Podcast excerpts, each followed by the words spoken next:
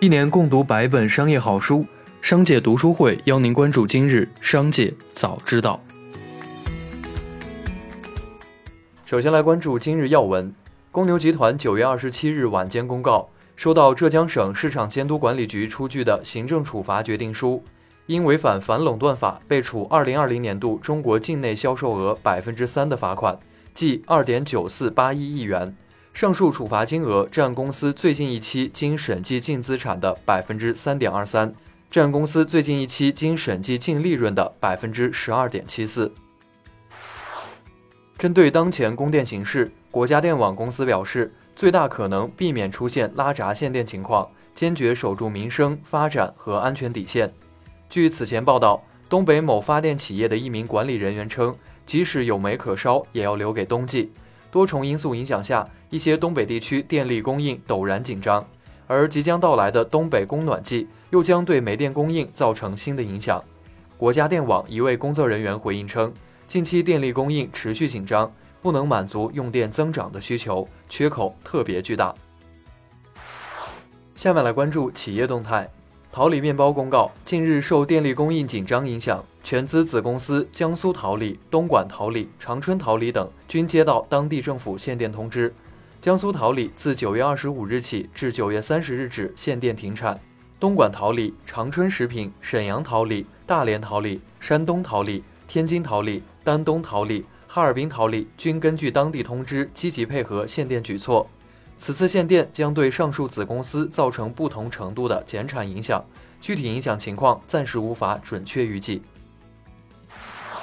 九月二十七日，海航控股第二次债权人会议召开。根据重整方案，债转股清偿近四百亿元债务后，重整后海航控股贷息负债压降至六百亿元。重整完成后，清偿债务后的海航控股总资产为一千七百亿元，总负债为一千三百八十亿元。负债率为百分之八十一。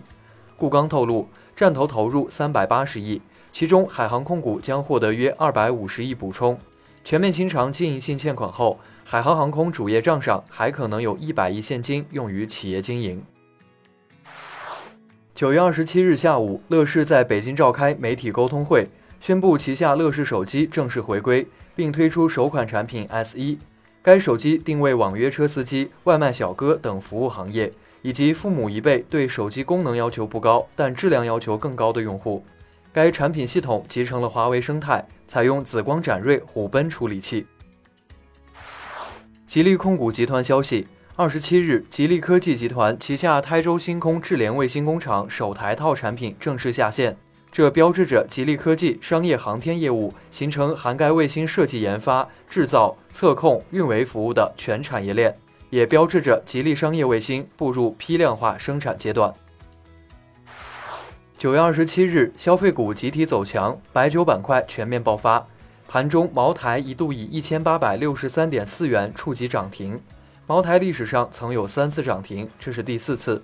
截至下午收盘，茅台报收一千八百五十五元，涨百分之九点五，总市值达二点三三万亿。在九月二十四日临时股东大会上。茅台董事长丁雄军提到，要推进营销体制和价格体系改革，着力规范原有渠道，让茅台酒回归商品属性。近日，市场监管总局对切特电子不正当价格行为案作出行政处罚，罚款五十万元。其在汽车芯片采购价格基本稳定的情况下，大幅加价销售部分汽车芯片，加价率最高达百分之四千五百四十三。九月二十七日消息，上海学而思老师群内告知家长，因运营成本过高，不足以支撑面授班运营，所有面授课转为在线班，并统一在十月九日中午十二时开启转线上功能。此外，多名学而思工作人员均表示，线下校区将会关闭。业内人士指出，在高额的房租下，退租关店也许是最理智的做法。九月二十六日，科大讯飞首次披露了其在音乐产业上的布局。据介绍，讯飞音乐是科大讯飞公司旗下新业务，该业务集音乐品牌营销、艺人经纪服务、媒体运营及文化产品于一身。截至目前，讯飞音乐出品的歌曲总播放量突破两百亿次，播放过亿歌曲三十余首。据报道，字节跳动近期推出了汽车云业务，已从亚马逊云和京东云等公司招募人员，负责推进该项目。同时，字节也开始与一家新造车和货运自动驾驶公司等洽谈智驾云的项目合作。对此，字节跳动回应不予置评，请以官方信息为准。下面来关注产业发展动态。九月二十七日，最高人民法院发布十件反垄断和反不正当竞争典型案例，包括优选剧侵害技术秘密纠纷案、必沃技术秘密许可使用合同纠纷案、爱奇艺账号不正当竞争纠纷案。陆金所金融服务平台不正当竞争纠纷案、微信群控不正当竞争纠纷案等。二十七日，豆瓣青青草原小组、财组、人才组、秀组等娱乐小组不限期停用整改。此前，豆瓣鹅组停用整改两个月。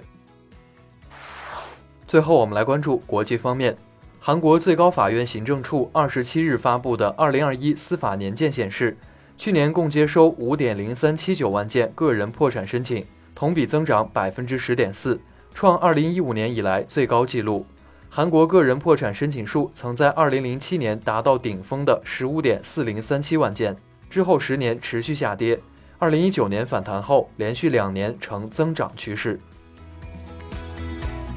以上就是本次节目的全部内容，感谢您的收听，我们明天再会。